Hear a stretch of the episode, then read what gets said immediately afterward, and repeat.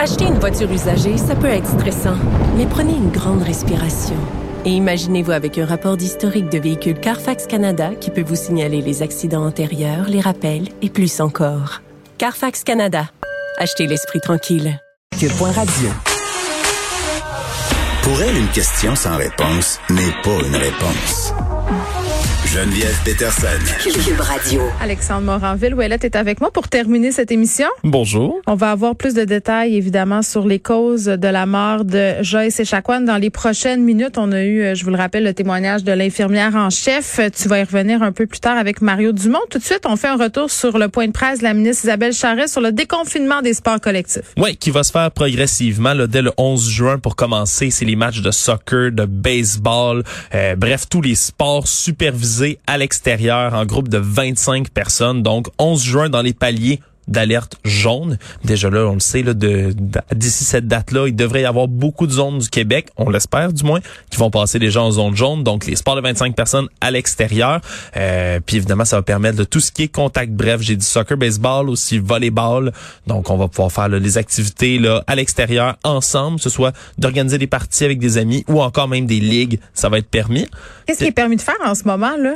Pour l'instant, pas grand-chose. Pas grand-chose. Pour l'instant, pas grand-chose. Surtout, euh, mettons, ici à Montréal, on est en zone rouge. C'est nous, on a le droit de rien faire. Puis après ça, ben, ça va continuer à, aller de, de, mieux en mieux. 25 juin, ça va être tous les sportifs du Québec qui vont pouvoir s'adonner à des tournois et des compétitions à l'extérieur à partir du 25 juin. À l'extérieur et le mot. À l'extérieur.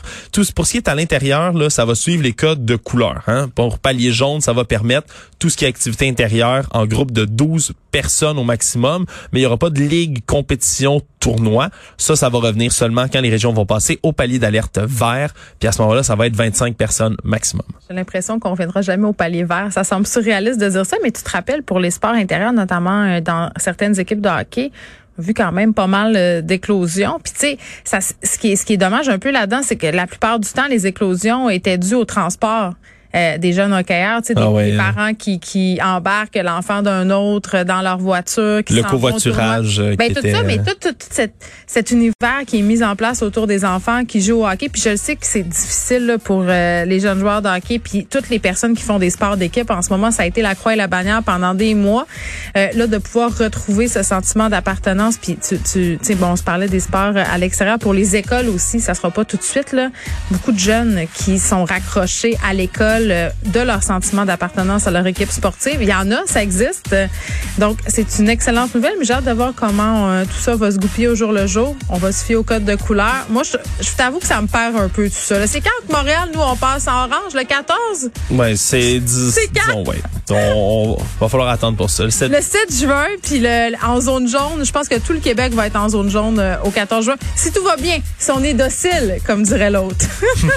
Alexandre Moranville-Ouellette, merci. On parle euh, on t'écoute, pardon, dans quelques instants avec Mario Dumont. Merci à toute l'équipe. Merci à vous, les auditeurs. On se retrouve demain à 13h.